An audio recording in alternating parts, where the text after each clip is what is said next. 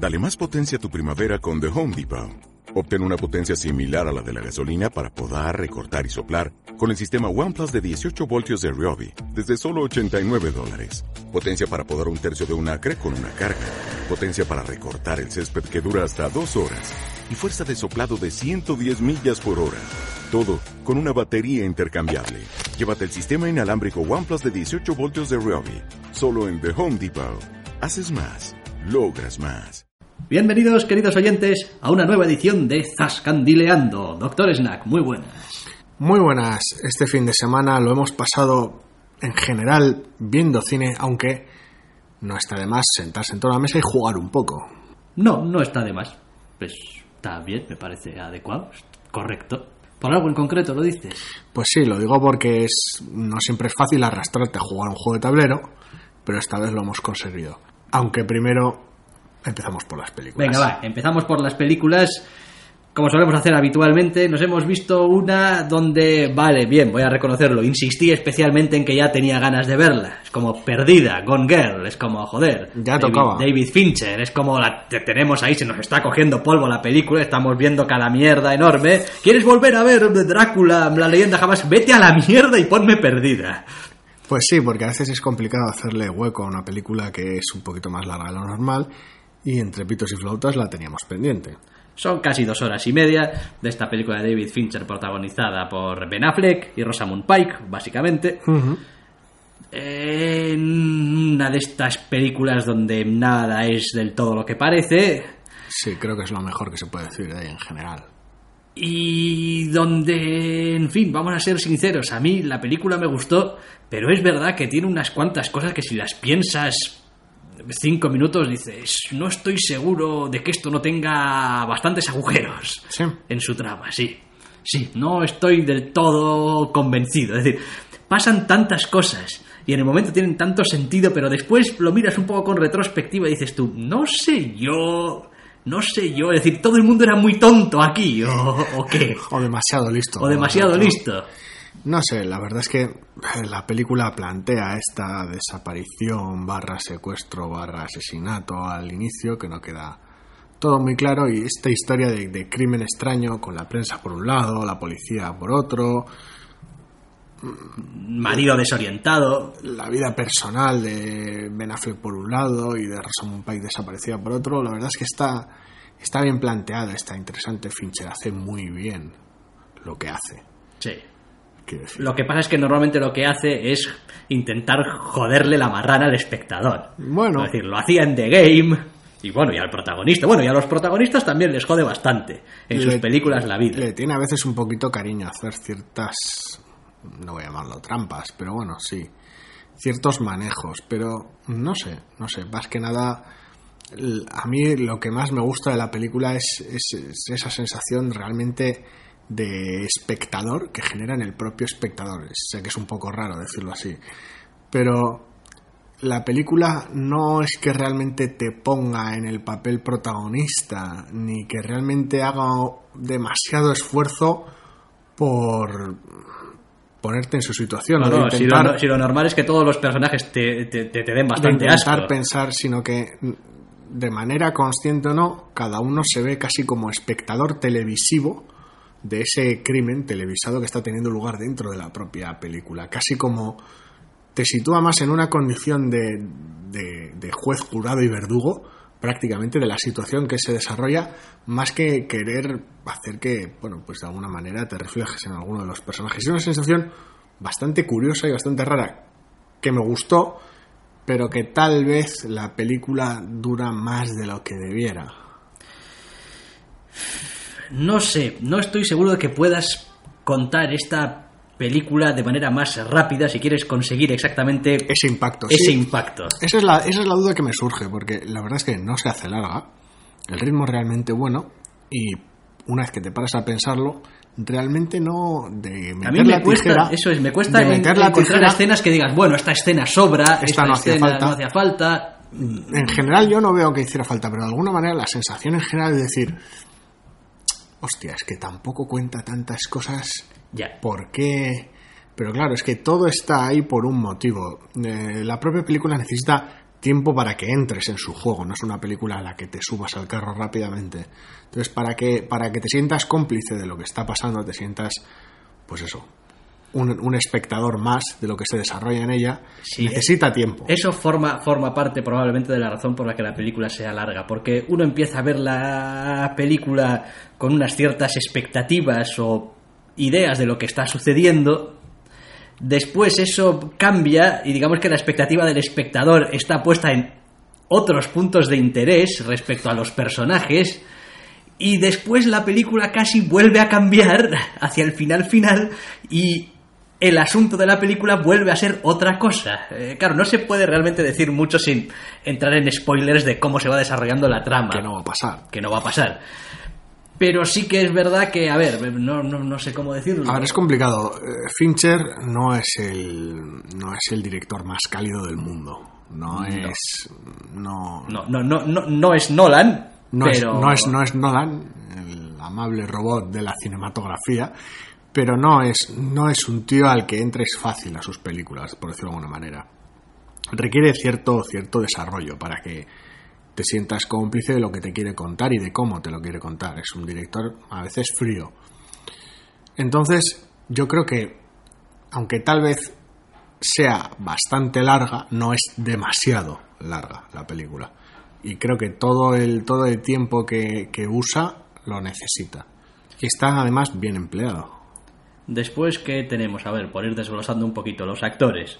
Pues bueno, a ver, Ben Affleck no es que sea precisamente mi actor favorito, No, pero vaya, mm, se defiende. Tampoco A vamos ver, a decir Ben lo Affleck, que no es Ben Affleck es un, que tiene que hacer. Ben Affleck es un, es un poquito limitado, pero la verdad es que, hombre, no digo yo que el papel esté hecho para él, pero sí que es el tipo de papel que puede desarrollar con bastante facilidad y de manera muy creíble, así que ninguna pega. Rosamund Pike, a mí es una actriz que cada película que la veo me gusta más.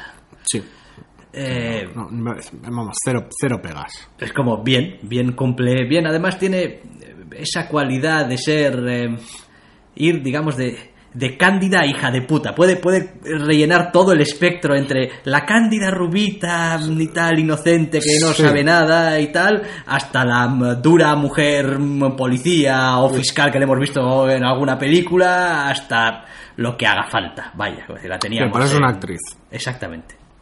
básicamente, sí. Bien, de bueno. tomo y lomo. Los secundarios general están, están todos en su sitio, algún punto extra tal vez para la que hace hermana de Ben Affleck, que es igual en general la que más tajada se lleva y un personaje muy agradecido, Sí. eso hay que decirlo, un poquito casi el sentido común del personaje de Ben Affleck. Sí, también es una película que, mm, a ver, ¿cómo decirlo? El mayor valor que le van a sacar del visionado yo creo que va a ser en el primer visionado. Es decir, para mí esta ver- volver a ver esta película teniendo ya todos los datos en la mano, porque ya lo he visto con anterioridad, no... A ver, no es que no tenga sentido, pero vaya, Minimiza el impacto mucho. Sí, es decir, te, te va a hacer que te estés concentrando en otras cosas. Te vas a estar concentrando más en cómo te la están contando o qué datos te están dando y cuáles no, que en realmente Que sí, que, que ser el es, espectador. que de la tampoco historia. es problema, porque quiero decir, la, la habilidad de Fincher para ese respecto es, es admirable. El tío es muy bueno, entonces los visionados posteriores al primero de, esas, de sus películas normalmente suelen dar para, para ver mucho juego y muchos matices. Sí, decir, revelan otras cosas. a nadie le importa volver a ver Seven, supongo. No, no, Es como, bueno, pero ya sé cómo acaba, bueno, pero ¿y qué? sí.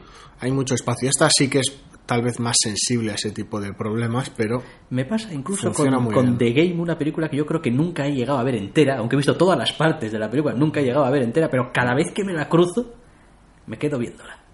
Después digo, joder, si no tengo tiempo para verla entera, o ya la tengo vista, o no la quiero ver, pero el enganche ese... no sé, tiene algo, tiene algo en la dirección que Sí, es, tiene su es- estilo. es hipnótico, no sé, no, no funciona, funciona en general muy bien, realmente entras muy bien a sus películas si les dedicas algo de tiempo. Hmm, Yo de Game sí que tengo vista, bueno, no sé si habrá alguna que no tenga vista de Fincher, pero bueno. En general, en general el asunto es ese. La película no es que le cueste arrancar, al que le cuesta arrancar es al espectador, por decirlo de alguna manera, Sí. de entrar al trapo de la película. Sí, porque la película en su trama, vamos, entra como el relámpago. o Sí, sea, sí, no hay... No, tarda cinco minutos en... no hay ningún problema, pero sí que, sí que es eso, es como, hostia, bueno, vale. Aquí hay tema, me lo está presentando de una manera muy, muy, muy, muy distante a veces. Sí, muy fría. Y hay además muchas partes de la película donde se lleva casi casi de manera a rajatabla el seguir todos los pasos de cuál sería el desarrollo natural en esta situación. Sí. Pues primero pasa esto, luego pasa lo otro, luego hablas con no sé quién, luego viene no sé cuántos, tal, y te lo cuenta todo, todo, todo, todo. Sí, todo. lo bueno, lo bueno de hacer eso en una peli que tiene sus, sus giros y sus cosas es que es, hombre, no la única manera, pero sí la mejor manera en la que el espectador no se sienta engañado. ¿no? Claro, porque si no dirás, oye, es que entre que me has enseñado esto y me has enseñado lo otro, igual... que hay mucha trampa, mucho agujero, me está surtando muchas cosas. Y no es el pretexto de la película, no es cómo funciona ni es el atractivo principal. No, tampoco tengo muy claro en realidad cuál es el, el, el- el meollo de la película, qué es lo que el cabrón del Fincher tiene cierta intención, no sé, de trasladar o de transmitir. Es algo realmente complicado de comentar sin entrar en sin entrar en spoilers. La situación en general, tanto de Ben Affleck como de Rosamund Pike, cómo empieza, cómo se desarrolla en ciertos flashbacks, cómo acaba. Eh, Al final parece una historia, vamos, una historia humana, un, un- Sí. sin más. un- bueno, pues eh, las personas somos como somos. No, hay una Eh, cuestión de una cuestión de percepción. Toda la película trabaja con con el tema de la percepción que tiene una gente de otra. Las expectativas, el- Y en general funciona con eso. Ya no se trata de Ben Affleck y Rosamund Pike, se trata de la hermana, los padres, la policía, la prensa, los vecinos. Quiero decir, es- al final toda la película juega un poco con, con, eh, con ese tema donde al final el espectador es ya el, el- vamos, la última capa de la cebolla, el último espectador de todo lo que está pasando. Entonces al final, y el único que tiene, por decirlo de alguna manera, toda la información. Entonces juega un poco con eso, ves los juicios y los, las decisiones de todos los personajes, todo, de todos, absolutamente todos, y de cómo reaccionan ante todo lo que pasa, y tú eres el único que teniéndolo todo, te sientes casi incómodo con... Está bien porque el final, además, eh, Sí, es de esos finales que para el espectador pueden ser un poco difíciles de encajar. No por nada que le pase y eso, al, que es, al- al y eso que final, es realmente orgánico. porque, sino porque, bueno, es, es como... Esto, esto, es un, esto es un final feliz o no, o debería decir, esto, esto está bien o no, que te deja precisamente, pues eso, con esa sensación de decir, sensación de incomodidad, mira, esto es, de- esto es lo que ha pasado, esto es Sí. lo que ha habido, al final no hay ninguna duda de qué es lo que ha pasado, ni que No, no, no, sé es- qué, es ni nada. cristalino. Y, oye, mira, tú mismo, con lo que hay, es que hubiese preferido que hubiese terminado de otra manera, vos te jodes, así es como termina. Es gracioso porque a veces casi, casi prefieres que te hubieran ocultado cierta información. Es, es una cosa muy curiosa. Es todo lo contrario de lo que pasa a veces en otras películas de aquí me has hecho trampa y no me has contado esto. No, no, es como, joder, casi mejor si no me hubieras contado esto para que pudiera decantarme más fácil por, por, por sentirme de una manera. La verdad es que el trabajo que hace es muy bueno, Bien, bien, bien, perdida. muy recomendable. Se puede recomendar, se puede ver. Son dos horas y media, ¿eh? Pero sí, no, no. Tenedlo, tenedlo en en cuenta. general genial. Una película un tanto extraña en su aproximación, pero genial. Bien, un tanto extraña. Pues anda, que la otra que vamos a comentar. Solo los amantes sobreviven. Pues sí, Only lovers left alive. Joder, qué, qué, qué bien, qué, qué bien, qué joder. qué bonito. Bien. Eh, putos vampiros. Putos vampiros, tío. Una película de putos vampiros. Una película de putos vampiros, además de los que viven así como todo muy ensimismados y muy intensamente. Y. Vaya, que. Vampiros bien, entonces. Hombre, no sé yo si vampiros bien o vampiros mal. Pero vampiros, está claro. A ver, esta película que yo creo que pasó por Cannes y Sí. por un montón de, Sí, de festivales y tal y cual, está protagonizada por Tom, Tom Hiddleston. Hiddleston y ella es em, Tilda Swinton. Tilda Swinton, exactamente. Y básicamente son el soporte de la puta película. Tenemos a Mia. mm, no Wasikova. Sí, el apel- eh, con el apellido siempre pelean un tercer papel pequeño pero, pero crucial. Sí. Y es una película un tanto extraña. Es una película, como muchas otras del director, es, es en general es una película muy, muy ambiental, muy de atmósfera, muy de es una cuestión del mood que tiene la película, del, de- del feeling general que, que transmite, porque son estos vampiros eternos como ellos solos, muy antiguos, muy, muy fashion, muy por encima de todo, muy de vuelta de todo, que lo han vivido todo, han, han molado más que tú cualquier año durante siglos, están viviendo un poco a su bola sin poder vivir separados, pero al mismo tiempo tampoco pudiendo vivir juntos por las incomodidades que ello supone. Y la verdad es que la película transmite mucho contando muy poco. Entonces es complicado. A la gente que le guste las películas muy atmosféricas, en general lo agradecerá. Cualquier fan del director, vamos, de Jim Jarmusch en general. Las películas que quieran que, la, que haya mucho impacto de la trama, no tanto. No, hombre. Al final es casi más una especie de estudio de personajes que otra cosa. Hmm. Es como, mira, este, este, estos son los dos personajes que tenemos aquí. eh, Te vamos a enseñar cómo viven, cómo piensan, cómo actúan. Eh, les pasarán, obviamente, algunas cosas. Sí, pero prácticamente eso es lo que vamos a hacer, ¿eh? Es- pero sin más. eh, Bueno, pues si eso te mola, pues bien. Y si Sí. no, pues Pues, pues ¿Qué es lo que añade realmente la pregunta eh, realmente importante? Es qué es lo que añade que sean vampiros a todo esto. bueno, cierta, cierta perspectiva de los personajes que si no resultarían realmente extravagantes en su, en su comportamiento y en sus, en sus maneras, de alguna manera, de- por, por- por resumirlo. A mí me resulta bastante curioso que es una película que parece querer trasladar un cierto juicio acerca de los modos de la humanidad.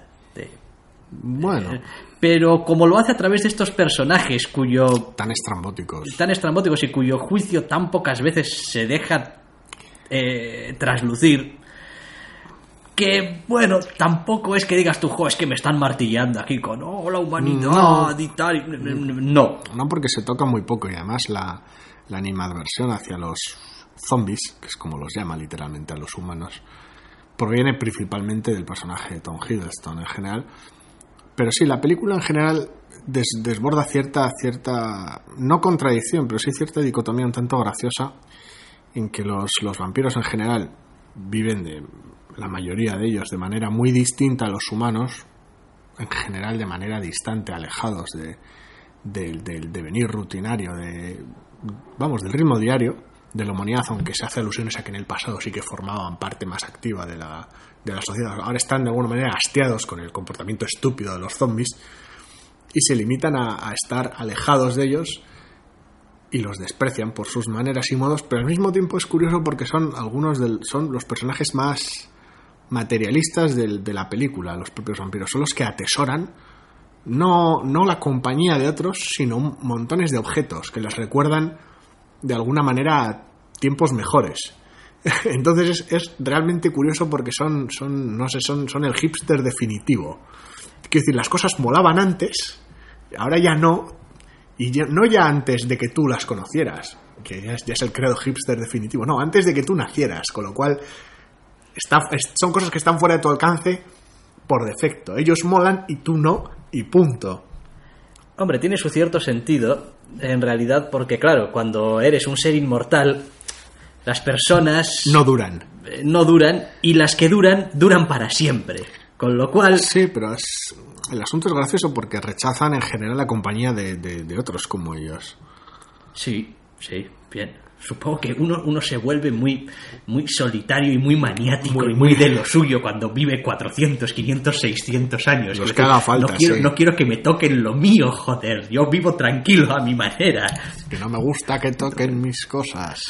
Eh, entonces sí, es, es- tiene un montón de cosas graciosas, más allá de pues los tres o cuatro detalles un poco que puede aportar la película acerca de pues eh, habilidades o talentos que puedan tener los vampiros. Sí, y porque tal. ahí eso no, no, no importa. Decir, yo a- igual. a- hablaba de la película contando muy por encima a alguna persona, eh, no hace demasiado y tal, y las preguntas que me hacía, aunque eran totalmente lógicas dentro de un concepto de una película cuyos protagonistas eran vampiros, no tenían No en realidad, peso. no, tenía, no tienen peso ninguno. Es como, hostia, ¿y, y cómo se alimentan? Y salen de día y... y sale y tal, y bueno, pues cómo se alimenten es que tampoco importa además.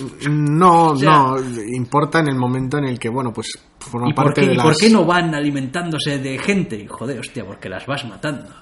Ah, las vas matando, claro. Y, digo, joder, y que vivimos en el puto mundo real. Si vas dejando un jodido reguero de cadáveres, tarde o temprano.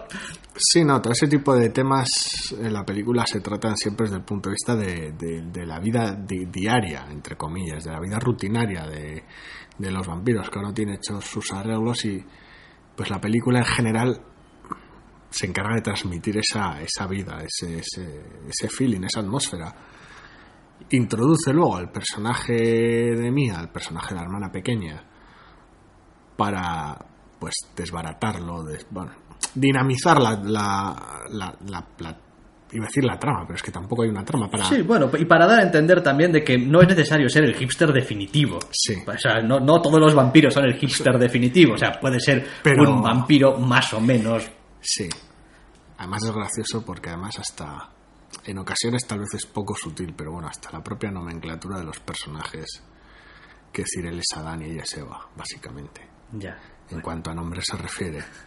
Entonces, a veces es casi poco, poco sutil en, los conceptos que tiene ese personaje, la hermana pequeña que entra de golpe y porrazo a poner patas arriba un poco la vida, pues es, es, es, es raro, es, es chocante. Una película muy tranquila en general. Además recibe su perturbación casi telegrafiada, porque casi la película está diciendo, en el momento que aparezca la hermana, aquí va a haber tema. Sí.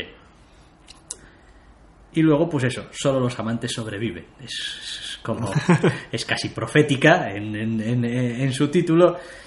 Y deja también un poquito en evidencia que al final la supervivencia sigue siendo uno de los objetivos, quizá el único objetivo realmente que merece la pena al que seguir aspirando de los El único- personajes. Sí, no, y el único, una de las pocas cosas que tienen en común los propios vampiros de la película con el resto de la humanidad, por decirlo de alguna manera, y de cómo transmiten en general los escenarios, la fotografía, es puro espectáculo, da igual que sea Detroit que sea Tánger. Y en general, pues una película muy tranquila, muy atmosférica y con muy poquita trama. Sí, y que nadie tenga mucho miedo. Ajo, es que una película con vampiros, como, bueno, es un elemento... Es un elemento necesario, no vamos a decir tampoco que es, que es accesorio o que es periférico, pero no es una película de vampiros, literalmente, al uso. No es... Y tal, y, y viene alguien y... No, os joderé con mi Da igual, cruz puede ser y una mi y- podrían ser inmortales de cualquier otra. Sí. No. Sí, te iba a dar bastante No igual. sí. En general- Pod- Podría ser em, eh, John Connor. John, no, John Connor no, John Connor es el de... El de Terminator. Digo... McCloud. McCloud. De Clan McCloud. De Clan El McCloud. que prefieras. Es que iba a decir Duncan, pero ese era el de la serie. Sí, Connor. Connor. McCloud, como bueno, pues soy modal y he decidido después de siglos y siglos que estoy aquí apartado en mi casucha porque, porque esto empieza a apestar galaxias. Tocando guitarras. Tocando guitarras y componiendo. Al margen de la atmósfera, fotografía y demás, contando con Tom Hiddleston y con Tilda Swinton, pues las interpretaciones son, son geniales. Eh, Tienes a John Hart también. un Tienes a John Hart. papelito. Poquito, pero un papel bastante gracioso. Sí. Y bueno, bastante simpático. En general, los actores están enormes. Consiguen vender la película, por sí, sí, manera. porque si no, si no a los Porque 10 minutos la estás quitando. El concepto no es fácil de, no es fácil de vender. Es una película, pues eso, totalmente atmosférica. Necesitas buen- buena dirección y buenos actores. El guion casi, casi es periférico a veces. Y ahí sí que, sí que, pues eso, con esos actorazos es que joder. Y además funcionan tan bien juntos.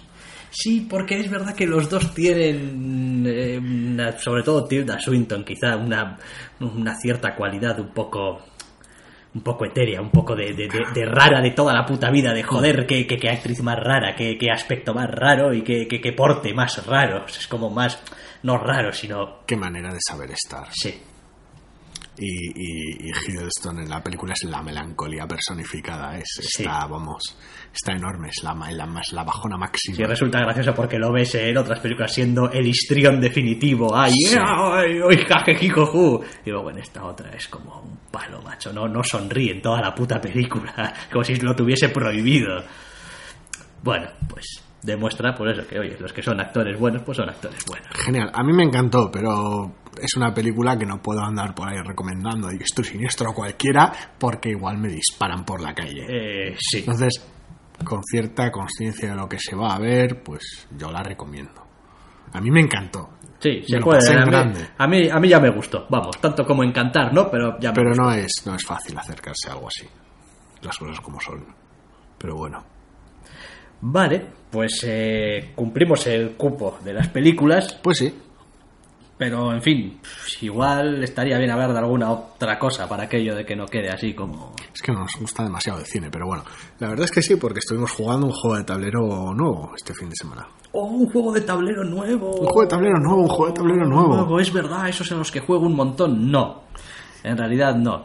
Ya os he dicho alguna vez, a pesar de todo, creo que este podcast de mierda está teniendo un nocivo efecto sobre mí. Nah. Sí. Sí. Nah. Sí. Nah. Sí, sí, sí, sí, sí, sí. Nah. Luego que me estoy haciendo viejo, eso, eso sí que es nocivo. Eso sí que es nocivo. Pero vaya, que hemos eh, echado alguna partida a Dead of Winter. Pues sí, el juego de tablero con zombies, que no juego de tablero de zombies. Es un... O depende, depende con quién juegues. sí, a qué hora juegues y tal, o qué día de la semana, porque si un domingo de mañana va a ser que no es recomendable. Pero bueno, la distinción es, es importante porque es un juego de tablero de estos que suelen llamar normalmente temáticos de pues supervivencia post-apocalipsis zombie. Y es como, vale, bien, es un género que está tocado hasta la saciedad. Y en juegos de tablero también, porque los hay a paladas, desde el zombies hasta el zombicide, o sea, vamos. El asunto es que este juego los zombies no son lo importante. Sí, vaya, los zombies, quiero decir, son los zombies como podrían ser el agua, que el nivel del agua que está subiendo en tu isla o cualquier otra cosa. Es decir, son esa amenaza inevitable que si te descuidas, pues, pues va a acabar contigo. Es un apartado más horrible que gestionar en un apocalipsis. Eso es. Podrían ser caníbales, podrían ser lobos, sí.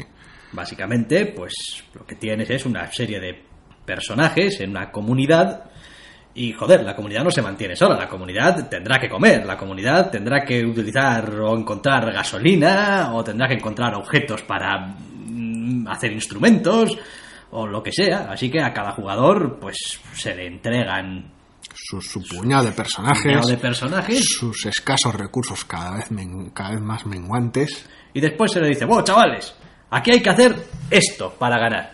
Pero como hacer esto para ganar entre todos sería muy aburrido, además os vamos a dar una cartita para qué es lo que tenéis que hacer, además, cada uno de vosotros, para ganar, ganar. O sea, Sí, vamos a ver. Mm, tampoco nos vamos a extender con el tema de reglas, pero bueno, cuando hablamos de un juego temático hablamos sobre todo no ya de un juego que tenga unas mecánicas muy específicas como un juego de poner curritos, un juego de control de zonas, un juego de cartas de dados, no.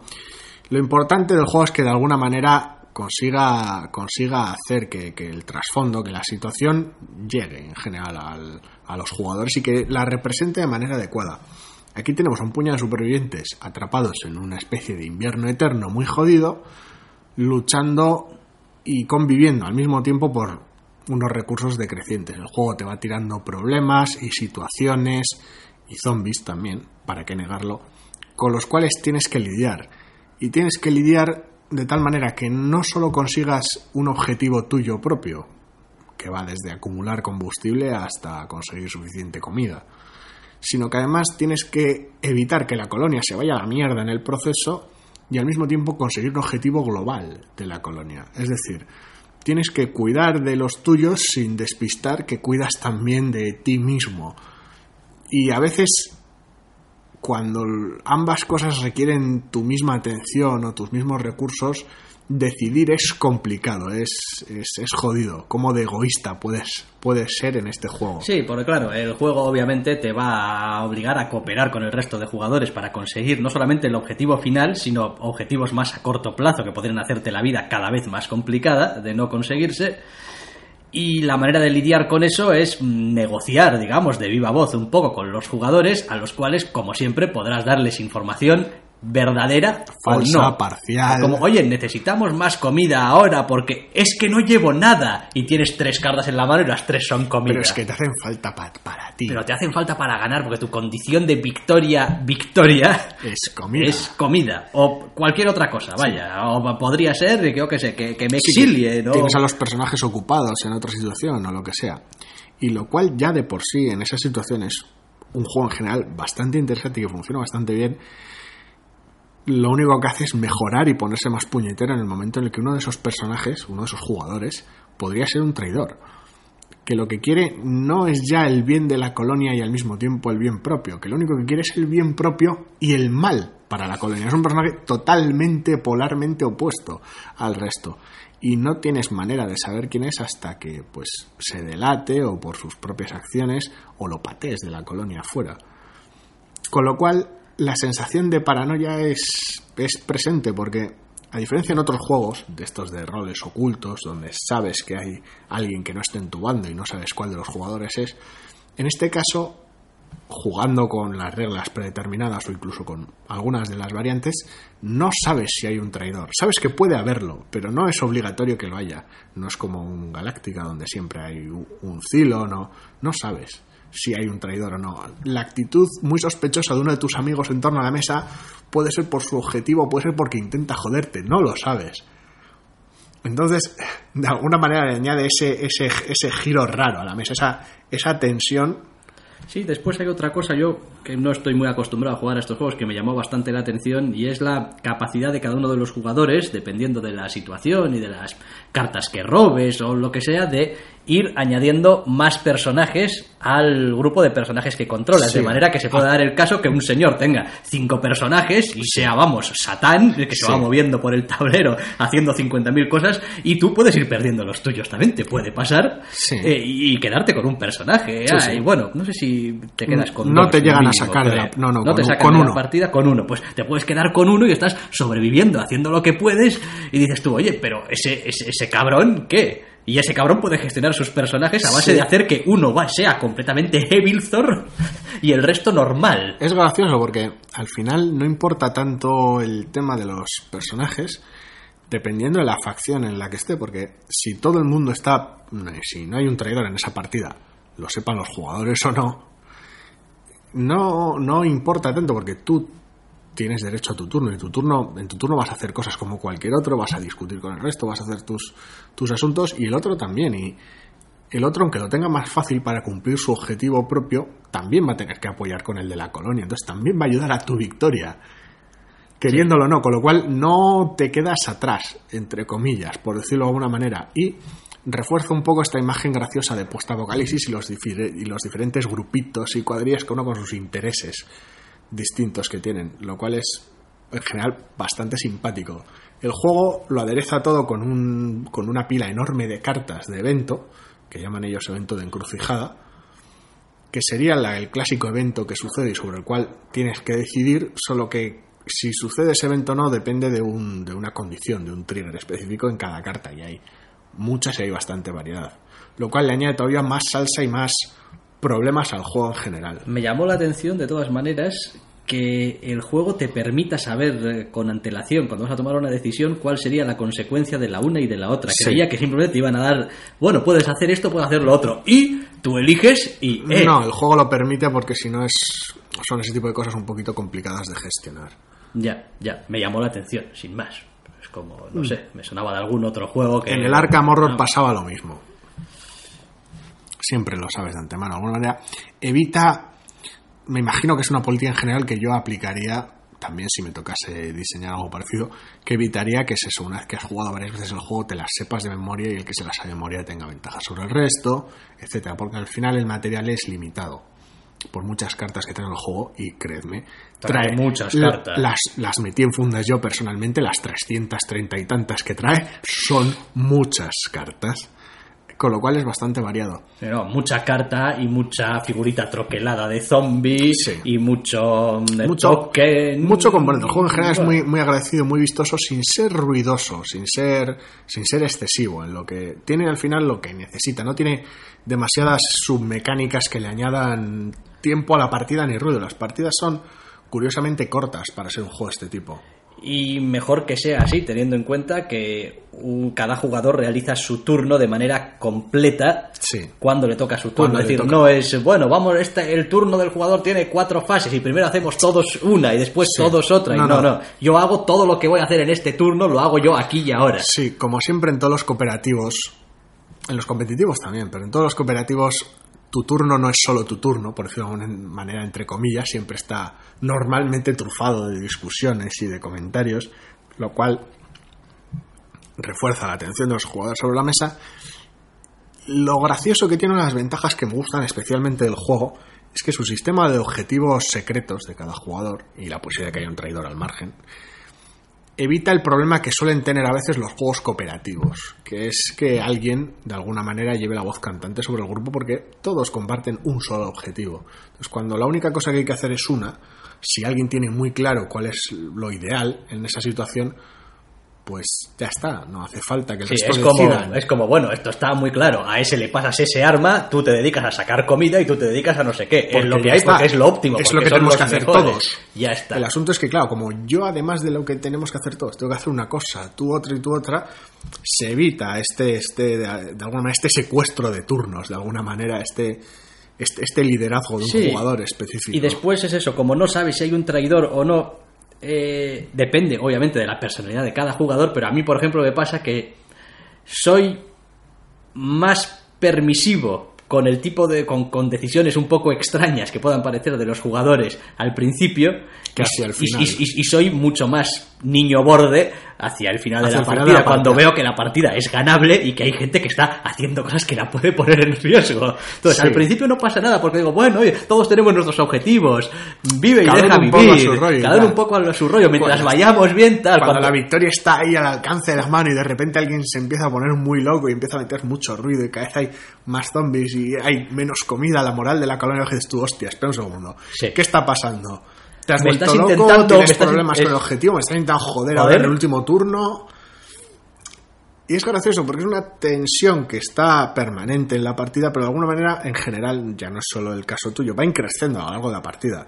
Cuando el objetivo cada vez va más apurado y el final está cada vez más cerca y refuerza en general el ritmo del juego. A mí me ha gustado mucho, todavía no he tenido oportunidad de jugar así muchísimas partidas, pero la verdad es que me ha gustado mucho. Es decir, la mejor decisión que tomamos en la partida que echamos el otro día fue matar al caballo. Matar al caballo. Sí. Sí, a veces, a veces el apocalipsis congelado zombie te lleva a tomar algunas decisiones horribles, pero tal vez comer caballo es una de las decisiones menos horribles que tuvimos que tomar. Desde luego no es la más horrible que he tomado yo en ese juego en lo que llevo jugándolo. Y aún eh, diré más, por cómo está más o menos montado el juego, bueno, o el objetivo que te da, o los objetivos que te da y las condiciones de victoria que tienes, tus X turnos para hacer las cosas, tu X de moral, tu X de comida o lo que sea, te permite también jugar con el mal menor y decir, oye, Sí, mira, ahora, es- ahora mismo que le den por saco a este objetivo inmediato, Sí. que puedo lidiar con sus consecuencias y ya, ya me preocuparé en otro momento con otras cosas, pero ahora mismo necesito hacer otras cosas. Lo que me gusta del juego, que ata también con el tema de que no sea cooperativo del todo, por decirlo de alguna manera, o, o que no sea competitivo del todo, cada uno que lo vea como quiera, medio lleno, medio vacío el vaso, es que todo ello va reforzando ese sistema de, de decisiones. Jugando el juego te sientes muy libre, lo cual a veces es un poco raro para un juego cooperativo, un juego temático, que te sientas tan libre, con tanta capacidad de decidir todos los turnos en todo momento, de decidir, bueno, creo que hace falta esto, esto otro, o lo que decías. Puedo permitir sufrir este mal menor porque los recursos que tengo que gastar para, para evitarlo, prefiero invertirlos en otra cosa. Entonces, lo, lo bonito es que de alguna manera sientes el peso todo el rato, ¿no? Es un juego cooperativo que estás jugando de manera automática ni es un juego competitivo donde estás intentando oponerte polarmente a lo que hace tu oponente todo el rato, jugando de manera reactiva. De alguna manera tiene, tiene el juego con unas cuantas mecánicas, pero muy sencillas, el juego tiene mucha cintura. A veces estás buscando trastos, otras estás barriendo la colonia, otras estás matando zombies. El juego permite que todo sea importante a la vez y que tengas que, mm, más que elegir, a veces casi priorizar. Sí, está equilibrado en ese sentido. Es un, un juego equilibrado y un juego también en el que probablemente se tarda más en explicar cómo se juega que lo que Sí. después es el Son- jugarlo en sí mismo. Sí, porque las, las mecánicas como tal son en general muy muy sencillas. Pero hay El que problema- dejarlas muy Hay que claras. dejarlas muy claras desde el principio, hay que explicarlas. Hombre, yo soy muy muy pesadito a veces explicando reglas. Me gusta que la gente lo tenga muy claro y al detalle, con lo cual me gusta invertir tiempo en las explicaciones, pero sí que como los jugadores tienen bastantes opciones durante su turno y como la colonia y el juego en general tiene muchas partes móviles que pueden romperse y estropearse cuando falta comida o cuando hay demasiado Sí. zombie, explicarlo todo un poquito en detalle lleva ¿Qué pasa con el tiempo. vertedero? Es como porque aquí la comida, las cartas que se usan van aquí, entonces hay que limpiar, los zombies te pueden saturar de esta manera, pero claro, para evitarlo puedes hacer esto o esto otro. Y como cada jugador tiene muchas opciones durante su turno y tiene diversidad de objetivos que llevar a cabo y distintas maneras de llevarlo a cabo incluso, con o sin más o menos ayuda del resto de jugadores, sí que es un juego que requiere, pues, no sé, casi media hora, tal vez si lo quieres explicar con mimo. Si no, se puede hacer como siempre sobre la marcha, no pasa nada. El juego ya recomienda un escenario inicial que jugar, lo puedes hacer turno a turno sobre la marcha, lo clásico. El que conoce las reglas empieza jugando él su turno y un poco la gente así ve lo que se puede hacer. Es otra manera, pero bueno. A mí me gusta que la primera partida sea la primera partida, no la de prueba, sea simplemente la primera. La gente ya sepa jugar. Bien o mal, pero sepa jugar. Sí, vaya, que después pues uno tiene su criterio y Sí, podrá sí. tomar sus decisiones, vamos, asquerosas, en base a lo que cree que él que es Eso el es. juego y tal. Pues Eso como- es. Y pues yo creo que esto es una to- esto que me has dicho de tener cuidado que es una tontería. Bueno, allá cuidado, ya vendrá el que- juego luego y te lo enseñará. Sí, que cada juego pide sus maneras. A veces igual merece más la pena echar dos turnos de algo, de algún juego, la que la gente lo ve, y entonces empezar a jugar una partida. Ahí cada, cada juego pide su manera de enseñarlo, entre comillas. Y este, pese a la cantidad de componentes que tiene y la cantidad de opciones que tiene, aunque haya que explicarlo en detalle, es un juego sencillo. Es decir, parece complicado, pero es solo desde la distancia. De 2 a 5 jugadores. Sí, de 2 a 5 jugadores, entre una hora y media y dos horas y media la partida, muy muy dependiente del número de jugadores. Muy- más que de los distintos escenarios que hay para jugar, que el propio juego los marca entre largo, medio y corto, más que de eso, depende sobre todo del número de jugadores. Claro, a más jugadores el turno es más largo. Yo no ha habido partida más corta de dos horas que he jugado, pero todas las he jugado con 4 o 5 jugadores. A dos tiene que ser muchísimo más rápido. Sí, probablemente sí. Ya lo he comprobado de, de, de 4 a 5, quiero decir, se nota. O sea, que hay el impacto horario, de alguna manera, son el número de jugadores más que el escenario elegido. Pero Ay, ¿qué hago? Veo perdido, me he hecho un Dead of Winter. Bueno, ah, ah, todas las respuestas no las tenemos. allá cada cual. Allá cada cual. Igual que no tenemos tampoco todo el tiempo del mundo. Yo creo que aquí Pues hay que empezar a cortar, ¿no? Cortar por lo sano. Cortar por lo sano que vienen los zombies y hay que ir a por comida. Pues a por comida nos vamos, pero volveremos la semana que viene. Hasta la semana que viene.